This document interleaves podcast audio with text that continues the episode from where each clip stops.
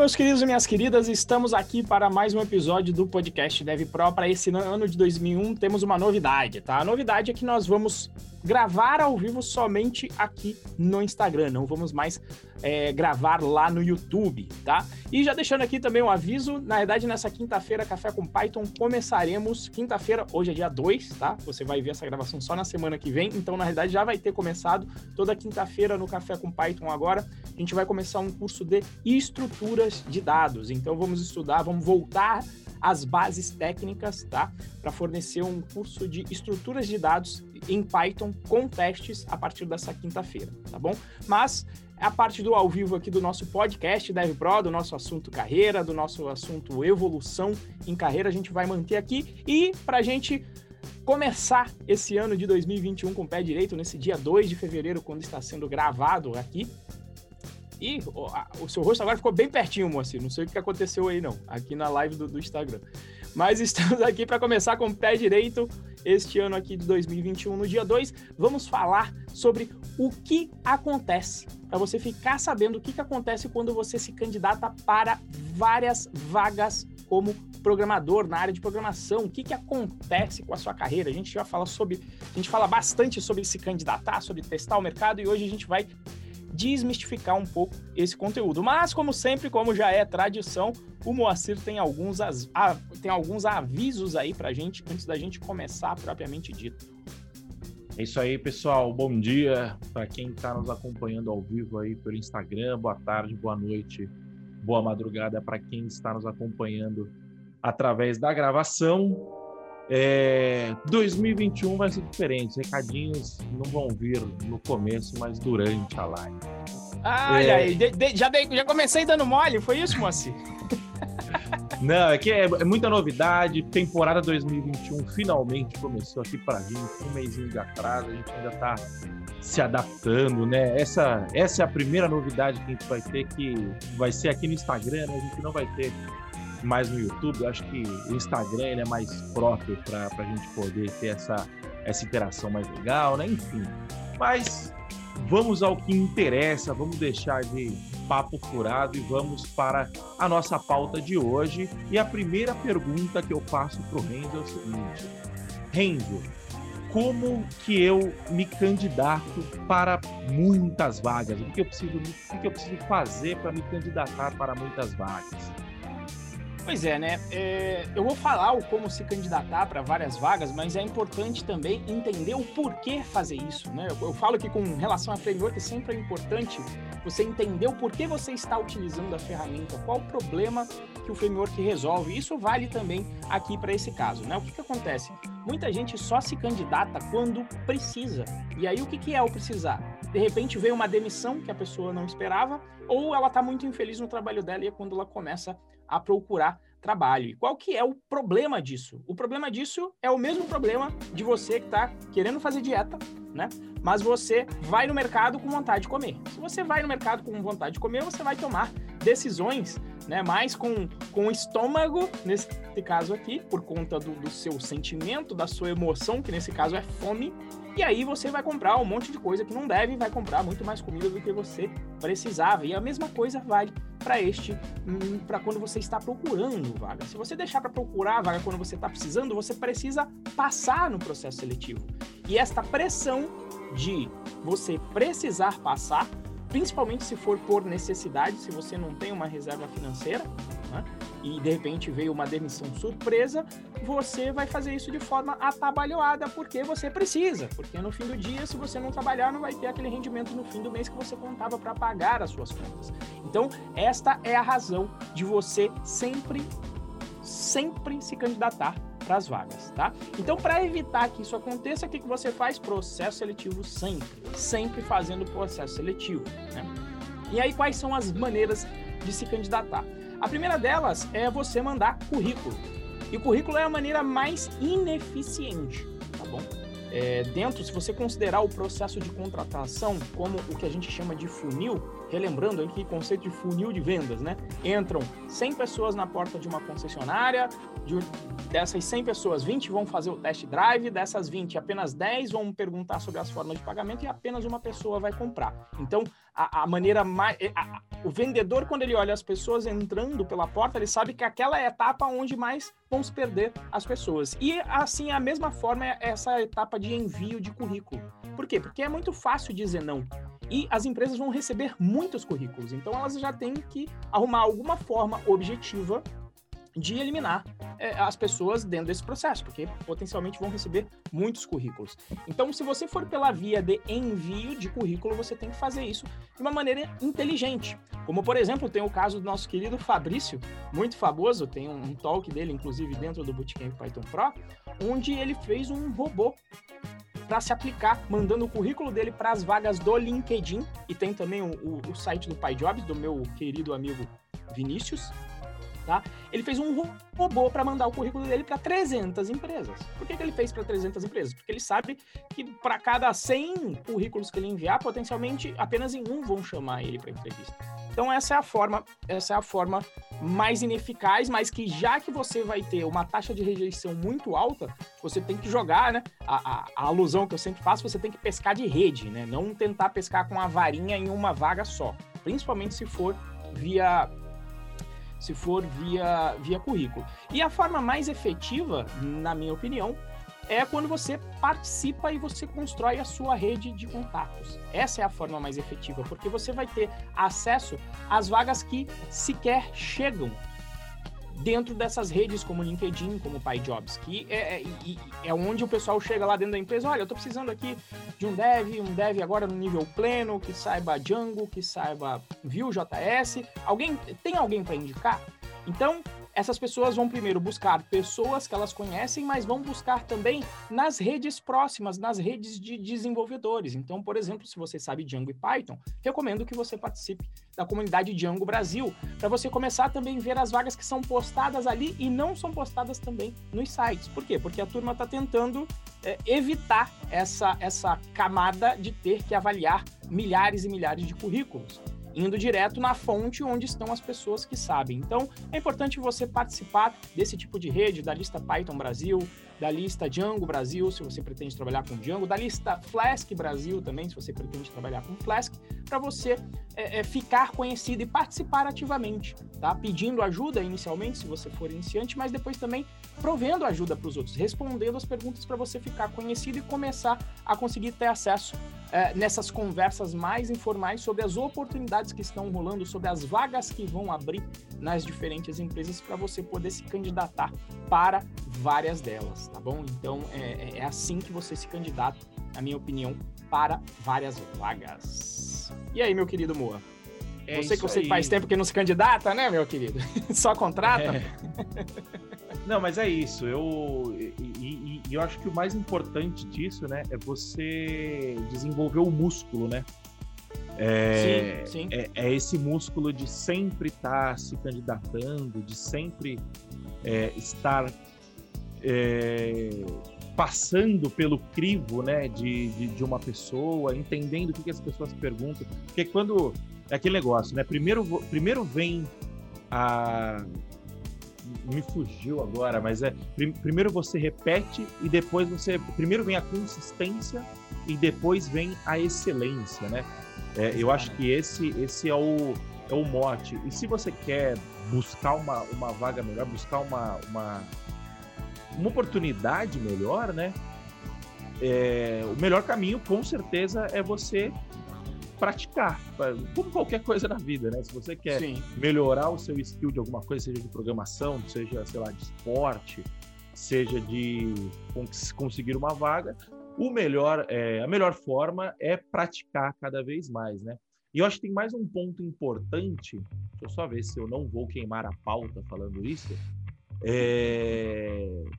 Enquanto vai dar uma olhadinha, né? Isso que o Moacir falou é importante, por quê? Porque muita gente fica nervoso durante o processo seletivo. E, e, é igual aquela coisa, jogo é jogo, treino é treino. Né? Você pode ficar treinando sozinho em um campo de futebol, sem torcida, você vai treinar um ano inteiro. Não interessa, Sim. você não vai estar preparado para a hora que tá lá na partida, o torcedor te xingando, a galera atacando coisa dentro, dentro do campo. Você não vai estar preparado para isso. A única forma de se preparar é jogando. Né? E aí é a mesma coisa, para você aprender a ficar tranquilo na hora do processo, para você aprender a negociar salário. Então é importante que você se mantenha treinado nos processos seletivos. Sim. E o Avelino comentou aqui, né? Se a gente vai contratar ele pro DevPro, tem que fazer o processo seletivo, tem que aplicar. Aplica aí, Avelino. Então, é, eu ia queimar a pauta, então vou fazer o seguinte: antes de eu queimar a pauta, é, eu vou dar uns recadinhos aqui rapidinho, né? E, e, e pedir para você que se você tá ouvindo ao vivo aí, né? Primeiro, dá, dá o likezinho aqui do lado, né? E segundo, compartilha essa live com alguém, compartilha essa live com aquele seu amigo que, que você acha que, que, porra, o cara é bom, mas ele tá travado na hora de, de, de, fazer o processo seletivo, ou aquele seu amigo que você acha que ele precisa fazer bastante processo seletivo, clica na, no, no aviãozinho aqui que tem aqui embaixo é, e marca, marca cinco amigos seus aí que você acha que, que, que, que a gente que, vai gerar valor para ele se ele ouvir esse conteúdo, tá? E se você estiver assistindo a gravação, é, manda esse link aqui pro seu amigo também, né? É, ajuda aí a divulgar esse conteúdo, porque a gente tem um trabalho aqui de, de, de tentar é, produzir um conteúdo que gere valor para você. Então, acho que é, é o, o, a única coisa que a gente pede em troca, além da sua atenção, é que você compartilhe com seus amigos, caso você ache que esse conteúdo faça sentido para eles, né? E se você estiver é, vendo no Deezer, no Spotify, alguma coisa assim, né? Ouvindo, no caso, bate um print da tela aí e marca o arroba RenzoProBR ou marca aí o meu, meu arroba, arroba Moacir Moda pra gente ver que você tá legal, porque a gente gosta muito quando vocês mostram pra gente que vocês estão gostando, tá? É, o maior termômetro aí nosso é saber se a gente tá é, agradando e gerando valor para nossa audiência, que são vocês. A gente só faz isso por vocês, beleza? Então, voltando à nossa pauta aqui, né? A gente já sabe como se candidatar, se candidatar para muitas vagas, né? Agora, uma dúvida que sempre surge é quantos processos seletivos eu devo fazer por vez, Renzo? Maravilha, maravilha. Bom, é, eu, vou, eu vou separar aqui, basicamente existem é, dois grandes tipos de processo. Pode ser que às vezes você tenha essas duas fases de processo seletivo dentro do mesmo projeto, mas é mais raro. É, que são duas, dois tipos de processo seletivo. Existe um tipo de processo seletivo que é o, o, o tipo de processo seletivo que é o que a gente chama de entrevista técnica onde você vai chegar na fase de conversar com pessoas da equipe. Normalmente você vai levar aí uma hora resolvendo alguns exercícios que a gente inclusive já fez também é, é, esse tipo de emulação de processo seletivo e também resolução dos tipos de, de questões que caem dentro dessa entrevista técnica lá no nosso Café com Python. E esse tipo de entrevista ele dura pouco, ele dura ali em torno de uma hora, uma hora e meia estourando. Então é um tipo de processo seletivo que vai, você consegue fazê-lo muito rápido. E existe um outro tipo de processo seletivo, que é o tipo de processo seletivo que você tem que fazer projeto. Normalmente a empresa te passa uma especificação de um projeto normalmente fictício, mas normalmente, se você reparar nesses projetos fictícios, tem alguma correlação com a atividade real da empresa. Às vezes a empresa até pega um problema que ela já teve ou que ela é, ainda vai ter e coloca de uma maneira simplificada para você ter que fazer um projeto. E nesse tipo de processo seletivo, você já demora mais. Normalmente você vai demorar quando você estiver afiado nas ferramentas que você for utilizar para resolver. Você vai resolver esse, esse, tipo de projeto em um dia, em dois. Se você ainda está aprendendo, normalmente você pode levar, levar uma semana para fazer esse projeto. Então, vamos separar aqui nesses dois casos. Não é tão comum que aconteçam essas duas fases dentro do mesmo processo seletivo, tá? A única, o único lugar que eu vi isso foi na TopTal, quando, quando eu fiz. É... E aí, como é, que, como é que você vai fazer? Quando você já tem uma certa experiência no mercado, é mais, dá menos trabalho participar do processo seletivo, que é do tipo entrevista técnica. Por quê? Porque você já está treinado, demora apenas uma hora, e como demora apenas uma hora para você fazer o processo seletivo, quando eu estou testando, principalmente mais intensamente o mercado, eu conseguia fazer um processo seletivo desse por dia. Daria para fazer até mais, mas também você não precisa, vai, vai morrer de fazer processo seletivo. Mas eu fazia um processo seletivo por dia útil, então de segunda a sexta. Separava então uma hora do meu dia para fazer um, um processo de entrevista técnica, tá? Então dá para você fazer um por dia, se for fazer só de segunda a sexta, cinco dias por semana, tá? Então cinco dias por semana você vai conseguir fazer um por dia, tá? Se multiplicar por quatro, vai dar aí 20 processos seletivos por mês. Então é processo seletivo pra caramba. Então você está fazendo aí um, digamos, uma, uma linha de produção de processo seletivo para você ver enquanto você chega no final, enquanto você recebe um feedback de repente negativo de algo que você precisa melhorar, tá? Só que esse tipo de processo seletivo é o que eu prefiro por quê? Porque eu já tenho a experiência do mercado. Então, para mim, hoje, e para quem já tem uma certa experiência, pelo menos aí passando de um, dois anos já de experiência no mercado, você já chegou naquela fase em que você é desejado pelas empresas. Então, algumas vezes as vagas chegam em você e quando você se candidata a uma vaga, normalmente você é chamado por quê? Porque esse track record, essa experiência de mercado chama a atenção das empresas e você passa por aquela fase digamos ali, da análise de currículo que eu mencionei anteriormente. Então eu prefiro esse tipo de, esse tipo de processo, por quê? Porque demora menos e eu consigo fazer muito mais processo. Como eu coloquei, eu consigo fazer 20 por mês. Tá? E, e demanda pouco tempo do meu dia, pouco tempo de dedicação. Vou dedicar 5 horas por semana, vou conseguir dedicar uma hora para cada processo, basicamente. Tá? Às vezes é um pouquinho mais, porque você tem que conversar com o pessoal da RH, uma hora e meia, duas, mas enfim, você vai investir pouco tempo dentro desse processo seletivo. Só que, quando você está no início de carreira, e principalmente se você não tem a faculdade no início de carreira, você vai ter uma, uma, uma taxa de negação maior, como eu falei, por isso que você tem que ir pelo caminho das redes sociais e não pelo envio de currículo. E nesse caso, eu recomendo que a pessoa vá pelos processos seletivos de projetos. Por duas razões. Primeiro de tudo, você está ainda aprendendo. Se você está aprendendo, fazer projetos vai te trazer experiência. Você vai colocar o seu conhecimento inicial em prática. Então, você vai conseguir, inclusive, construir o seu portfólio de falar: olha, eu fiz esse projeto aqui, que faz conciliação de contas de telefone. Ah, por que, que o está falando de conta de telefone? Porque, por exemplo, era um dos processos seletivos, uh, dos projetos de processo seletivo da empresa Olist na internet. Então você consegue depois utilizar aquilo e falar: olha, eu fiz um projeto de conciliação de contas de telefone. Tá aqui o meu projeto, está lá no GitHub. Então você constrói o seu portfólio, você coloca o seu conhecimento inicial de iniciante à prova e, principalmente, quando você faz o projeto, você praticamente obriga a empresa a te chamar para a próxima fase, para a fase de conversar e de bater um papo sobre a solução. Então é uma outra forma de você também aumentar a efetividade da sua candidatura. Agora, qual que é o problema do projeto? É que ele demora, como eu falei, se você estiver afiado, um, dois dias. Normalmente você vai ter que investir o seu final de semana. E se você está muito no início, eu já vi alunos que demoram aí uma semana para fazer o projeto. Então não dá para fazer um monte de uma vez. Você levar em conta que você vai fazer ou só no final de semana, ou vai usar um pouco da semana, você vai fazer um processo seletivo por semana.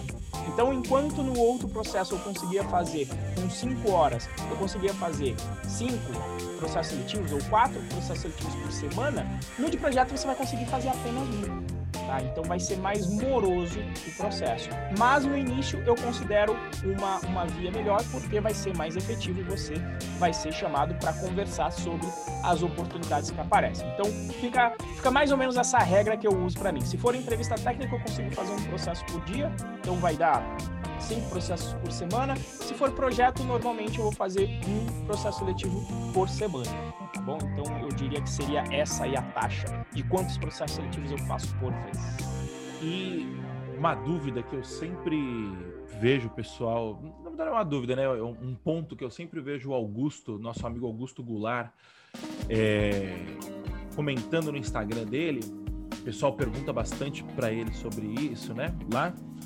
É, um fato que é o seguinte: toda vez que você for aplicar para várias vagas, né? você tem que tomar o cuidado de não sair fazendo spam.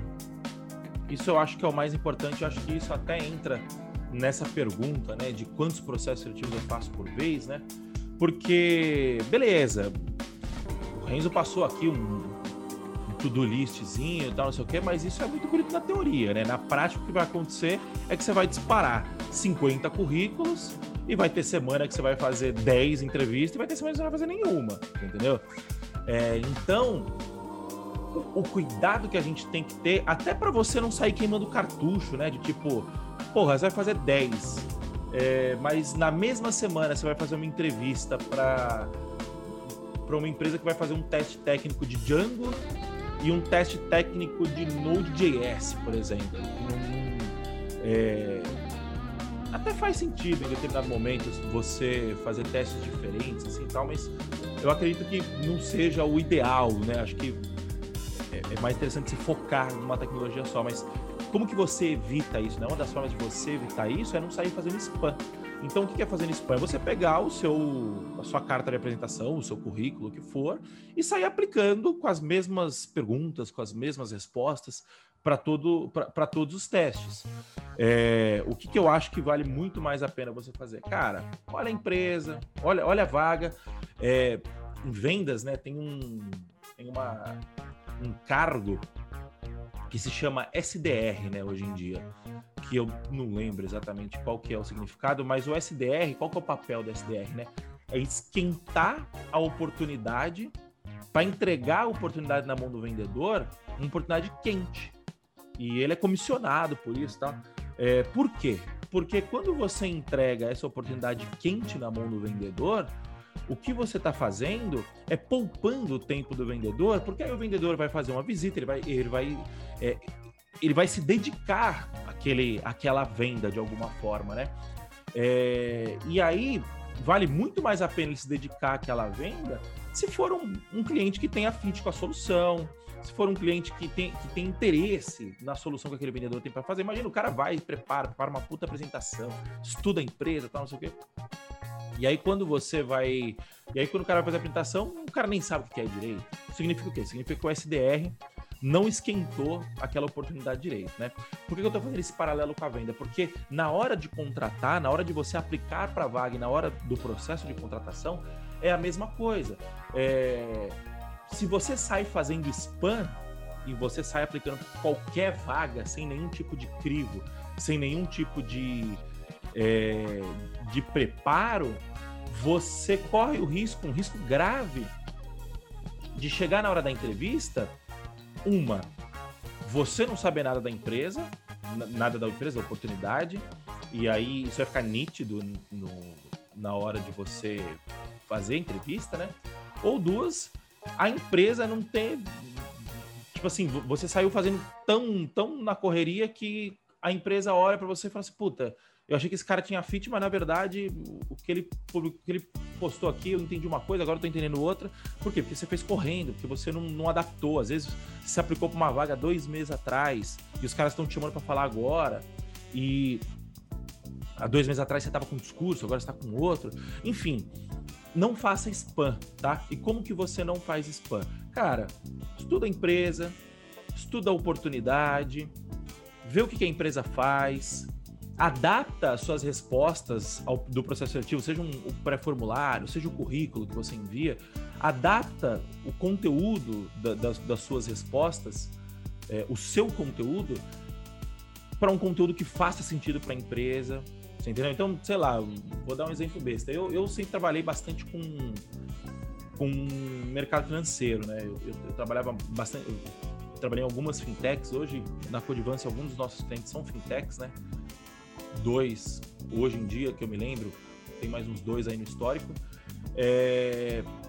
Aí, porra, toda vez que eu ia aplicar, aplicar não, dificilmente eu aplicava, mas toda vez que eu ia conversar com, com alguém, que ou com cliente hoje em dia, né, com um possível cliente, que tem algum background de, de, de financeiro, porra, eu faço questão de citar todas as minhas experiências no mercado financeiro, todas as experiências com fintech. Por quê? Porque é relevante isso, você entendeu?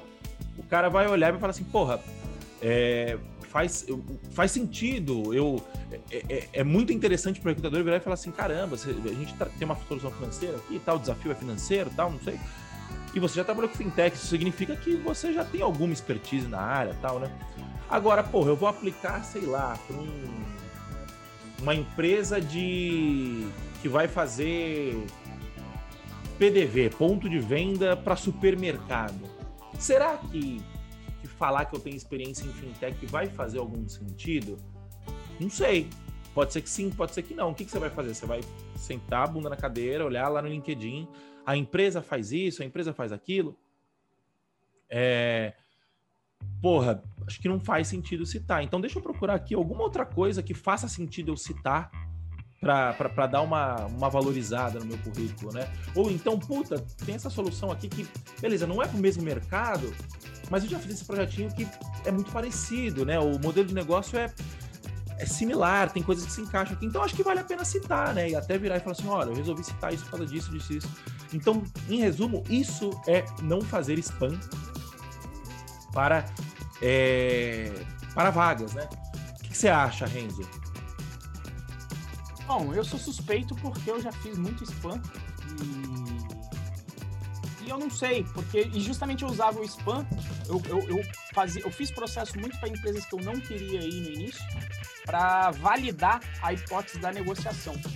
Porque quando eu comecei a entender o mercado e eu vi, eu comecei a estudar sobre o processo seletivo, fatalmente eu caí também nos, nos, nos nos, nos blogs, nos, nos, nos, escritos sobre vendas, né? Sobre como se vender durante o processo seletivo. E eu tinha um, um, um viés, eu tinha as crenças de não, isso aí é de vendedor, não funciona, né? Só que eu falei, eu vou colocar em prática. E a forma de eu colocar em prática foi fazendo o quê? Tirando completamente o, a carga emocional de querer passar numa vaga. Então eu fiz processo com a empresa que eu não queria ir, com tecnologia que eu não queria ir, ou porque eu conhecia o ambiente da empresa e, e, e não batiam com os meus valores, mas ainda assim eu fazia o processo seletivo para treinar a parte da negociação. Né? E e aí eu não sei, eu já tenho a visão que o mercado não é onisciente de saber para quem que você fez a vaga ou não. Eu concordo com você que tem que ter uma preparação de você ler, pelo menos no mínimo entrar na página da empresa, ver o que ela faz para justamente se conectar e modelar o seu discurso na hora da conversa em si, na hora de rolar o primeiro papo para entender o que a empresa faz e bater um papo. Isso é, mas o, eu acho fundamental. Você vê que o que você comentou foi o seguinte, né? É, eu apliquei para muita empresa que eu não queria para validar o para validar a hipótese a da negociação. negociação. Então, a gente tem um contexto aqui, né? Sim, vamos, sim. vamos contextualizar então. Se você Justamente. quer passar no processo seletivo, na minha opinião, faz muito mais sentido você não fazer spam. É, por quê? Porque justamente o, o, o caso, acho que a gente já comentou em, em outros episódios, né? Que esse lance, tipo assim, porra, aplica para vaga que você não gosta, que você não quer trabalhar. Por quê? Porque é justamente para você exercitar o músculo sem correr o risco de ter alguma dependência emocional da parada, né? Tipo, Isso. você exercitar o seu o seu o seu sangue frio, né? Isso dá até um outro tema, inclusive. É um, um outro podcast só sobre isso, né? Mas tem o contexto, entendeu? Então, assim, eu acho que o resumo aqui é é... é, o spam é o não mandar a mesma, a mesma apresentação e é isso que seria a definição de spam do Moacir, só para colocar. Colocar isso, a mesma isso. apresentação sua, se apresentar da mesma forma para empresas de ramos completamente distintos e chegar no processo seletivo despreparado, né? Sem, sem saber, você chega lá para trabalhar no, no, na Busa e não sabe que eles trabalham com viagem de ônibus. Aí, aí, aí você não fez lição de casa. Aí não é o se candidatar, né? É que aí eu já chamo que. Aí você nem se candidatou, né? Você realmente foi para um, um, um, tiro no escuro aí. Não, né? realmente faz, faz parte aí se preparar um pouquinho, saber o mínimo do que a empresa faz. Exatamente. Uh, bom, beleza. Agora a gente já sabe é, como que eu me candidato, quantos processos eu faço por vez.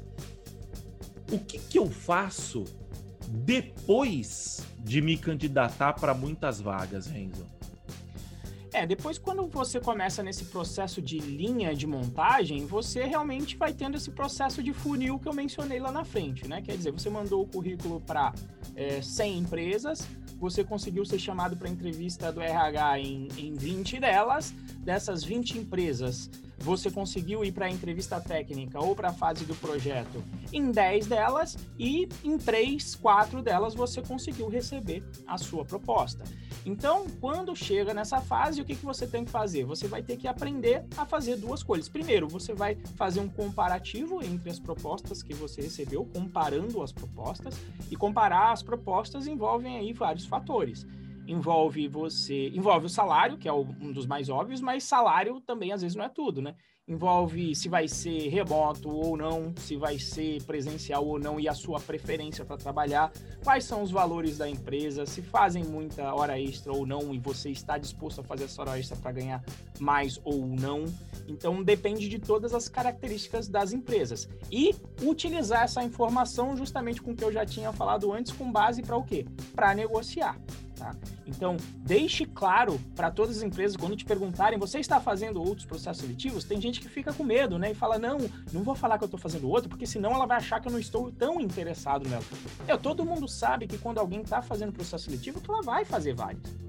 A empresa também tá, tá, está entrevistando vários candidatos. Então é super normal que você também esteja entrevistando várias empresas. Então deixe isso muito claro, porque na hora da negociação vai fazer sentido. Olha, ele também está fazendo processo, pra, processo seletivo para outras empresas. Então eu sei que eu não sou a única cartada, eu como empresa não sou a única cartada. Então na hora de negociar, o posicionamento vai ser outro. Sabendo que eu não sou a última cartada, não vai dar para eu colocar todas as minhas exigências como empresa. A gente vai ter que realmente negociar. Então eu recomendo você a aproveitar a negociação. E além disso, depois que você se firmar no mercado, né, isso aqui principalmente acho que é, é muito importante quando você está iniciando, mas ele continua sendo importante para você evoluir na sua carreira, tá? Não é conseguir minha primeira vaga, pronto, agora não faço mais nada. A única coisa que vai facilitar quando você tiver experiência de mercado, como eu mencionei, é que tendo experiência você vai ser mais atrativo para o mercado. Então, o que vai acontecer quando você começa a participar das comunidades, a contribuir com conteúdo, a ajudar as pessoas e ser uma pessoa mais conhecida pelo seu, pela sua sabedoria no, no ramo técnico ou técnico barra gestão, o que vai acontecer é, é, a inversão dessa busca. Em vez de você ter que procurar as vagas, as vagas vão começar a te procurar.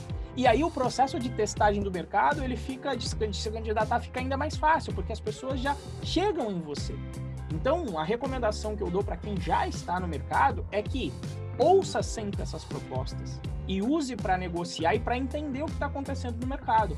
Ontem mesmo eu conversei é, com uma pessoa que me conhece das redes, que está lá abrindo uma startup, que conseguiu investimento agora, que estava precisando de um CTO. Tá? Normalmente, quando é busca por um CTO, eu sei que eu não, eu, eu, eu, eu não vou conseguir atender essa demanda. Normalmente, eu não sei. Mas eu paro para escutar, para ver se eu me interesso pela proposta, pelos valores, e mesmo que eu não atenda, eu consigo muitas vezes indicar alguém da rede que atenda também.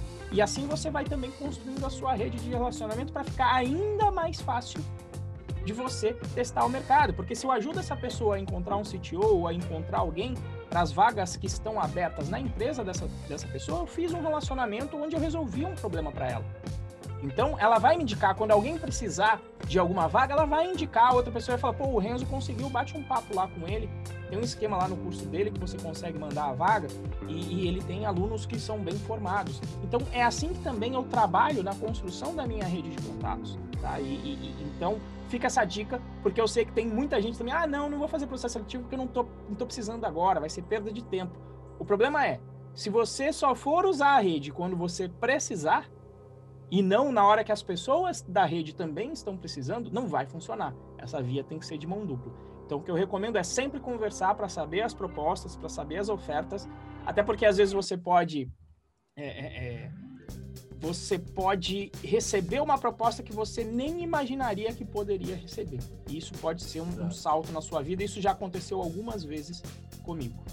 Tá bom? Eu acho que seria isso. Tem mais é, alguma, Alguma dica aí? Esse, esse, lance da rede, né? É aquele, é aquele velho ditado, né? De se o malandro soubesse o quão, é, o quão bom é ser honesto, ele seria honesto só de malandragem, né? É... Não, não, não, tem a relação com honestidade, né? Mas eu acho que esse lance dessa. dessa. De, é, me fugiu a palavra agora, eu tô. Primeiro podcast do ano, a gente tá meio ainda. meio travado para falar. É, essa, essa, não, é contraintuitivo isso, né? De tipo, porra, beleza, eu preciso. Eu, eu, eu quero fomentar a minha rede para que essa para que eu para que eu possa receber quando, quando eu, eu, quero dar para que eu possa receber quando, quando eu precise quando eu precise receber algo do sentido né? É, mas eu tenho que sempre dar né? Eu tenho que estar sempre fomentando. É, esse é o princípio básico do network né? Você não pode fazer as coisas esperando nada em troca. E quanto mais você faz sem esperar, mais você vai receber em troca, né? Mas a partir do momento que você faz alguma coisa esperando em troca, você não vai mais receber, né? Então acho que é, é, é, é esse lance que eu não estou conseguindo me expressar com a maior clareza do mundo, mas quando você entende isso, e eu acho que é, é muito. O, o, novato, ele. A, a, pessoa que é novato, seja, seja do trabalho como todo, seja na programação em si, ela demora a entender isso, né? De tipo que como que funciona esse, esse lance, né? Tipo você é, você tem que dar para você poder receber, né? É até bíblico a parada, por mais que você, por mais que a gente não esteja falando de religião aqui, é, mas eu acho que quando vira essa chave, é, assim, é um, o salto é exponencial, pelo menos para mim, quando virou a chave, o salto, o salto foi exponencial. Imagino pro Renzo também, né? Certeza, com certeza. Acho que quando você, quando faz sentido isso, uh, bom, quase explica também o, o, né, o, o, que a gente, a gente devolve aqui para a comunidade, que a gente já ganhou muito, a gente devolve aqui para a rede, né, oferecendo aqui conteúdo gratuito, tanto do ponto de vista técnico quanto do ponto de vista de carreira, e isso sempre retorna para a gente também, né? A razão de fazer não é o retornar, a gente se sente grato né, em poder servir. Essa é a política do bom gastor, servir bem para ser bem servido, mas o objetivo é servir, né? E a volta, a volta acontece quase por consequência, mas a gente não tem, não tem aquele plano maquiavélico, né, do tipo, vamos servir aqui e aí a gente vai conseguir, sei lá, vamos conseguir projetos para a Code Vence, né? Não, não tem assim, não é determinístico. A gente só sabe que é, é quase bíblico também, fazer o bem sem olhar a quem é, é, não é à toa, não é à toa que isso é de, de conhecimento público, é um conhecimento empírico, mas que faz muito sentido quando você aplica e você começa a ver isto retornar, você vê que faz todo sentido. Acho que esse é o ponto. É isso aí. Bom, acho que por hoje é só então. Estamos voltando, estamos, estamos aquecendo os motores ainda. Se a pessoa estiver vendo essa live no Instagram, ela, ela deve estar tá meio com, com tontura, porque o Renzo está chacoalhando o celular a todo momento. E, mas é isso, gente.